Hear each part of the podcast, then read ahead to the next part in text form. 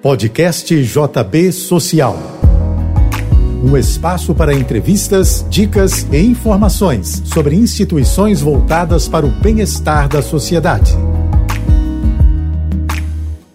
Olá, eu sou Liz Maria de Almeida, médica e chefe da Coordenação de Prevenção e Vigilância do Instituto Nacional de Câncer. No podcast de hoje, em parceria com a JBFM, vamos dar início a uma série para falarmos sobre o câncer, impulsionados pelo Dia Mundial do Câncer, que é celebrado no dia 4 de fevereiro.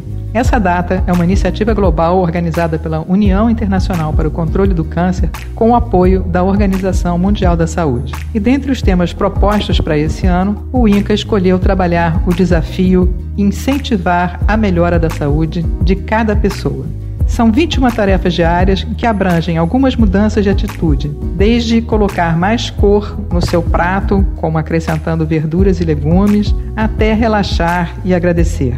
Essas tarefas podem parecer simples, mas boa parte da prevenção das principais doenças e também do câncer se dá a partir de um comportamento saudável e de uma relação saudável com o nosso corpo. E por que foi criada essa data do dia 4 de fevereiro? Por que é importante ter uma data mundial para o câncer? Porque 10 milhões de pessoas morrem por câncer a cada ano. Em 2030, os especialistas já estão projetando que isso vai atingir 13 milhões de pessoas, se nós não agirmos. Então, nós podemos fazer alguma coisa sobre isso? É claro que, gente, que nós podemos. Hoje o que nós sabemos é que um terço dos casos de câncer poderiam ser evitados se nós mudássemos alguns comportamentos que hoje são as principais causas relacionadas ao câncer. São os que a gente costuma chamar de fatores de risco modificáveis. Os sete principais fatores de risco. Nós temos o uso de tabaco, que está relacionado com 22%, 22 das mortes por câncer. Nós temos o uso de álcool,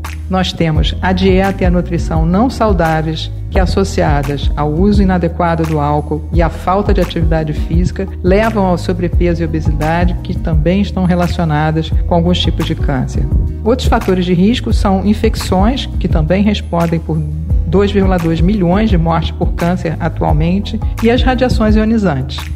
Vamos começar por essa última? Vamos começar falando da radiação ionizante? Nós estamos em pleno verão, com o sol de rachar, que é, ao mesmo tempo, nosso amigo, nos ajuda a viver, mas que em certas circunstâncias, como por exemplo nesse calor imenso e fortíssimo do verão, por exemplo, aqui do Brasil, pode também ser um inimigo.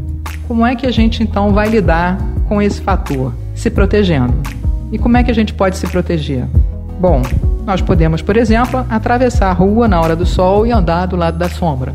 A gente pode usar uma sombrinha, a gente pode utilizar um chapéu, óculos escuros, protetor de lábio, roupa. Roupa é muito importante para proteger contra a radiação solar.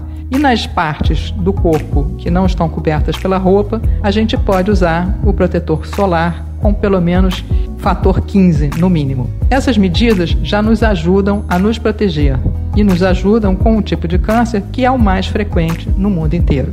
Vamos seguir. Nós podemos também nos proteger observando melhor sinais e sintomas do nosso corpo.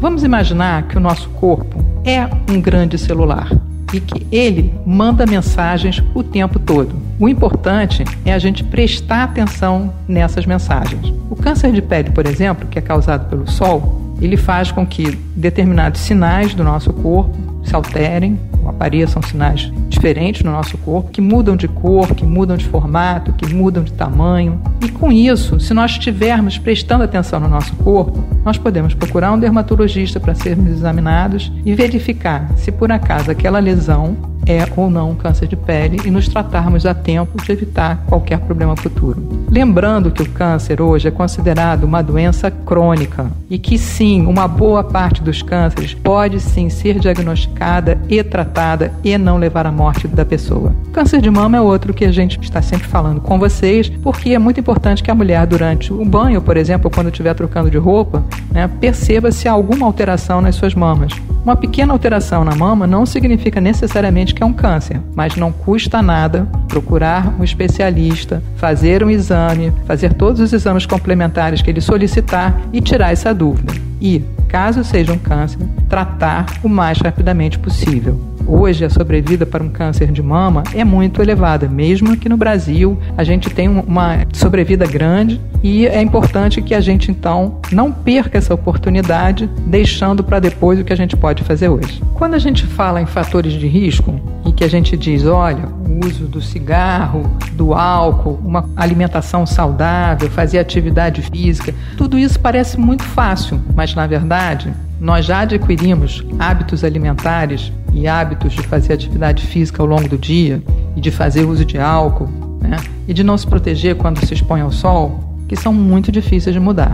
Então, um desafio que foi colocado esse ano por essa organização internacional de controle do câncer foi, durante 21 dias, você modificar os seus hábitos numa sequência sugerida por eles. Então, a partir do dia 4 de fevereiro, o INCA vai colocar na página um desafio por dia para você entrar, conhecer melhor. São propostas de exercícios, são propostas de alterações dos seus hábitos diários que você pode fazer de uma forma simples, rápida e pode também nos dar notícias sobre essas experiências que você teve. Então, em cada um desses seus desafios, você pode contar para gente, pode postar no hashtag 21 dias para sua saúde INCA ou no hashtag Dia Mundial do Câncer INCA.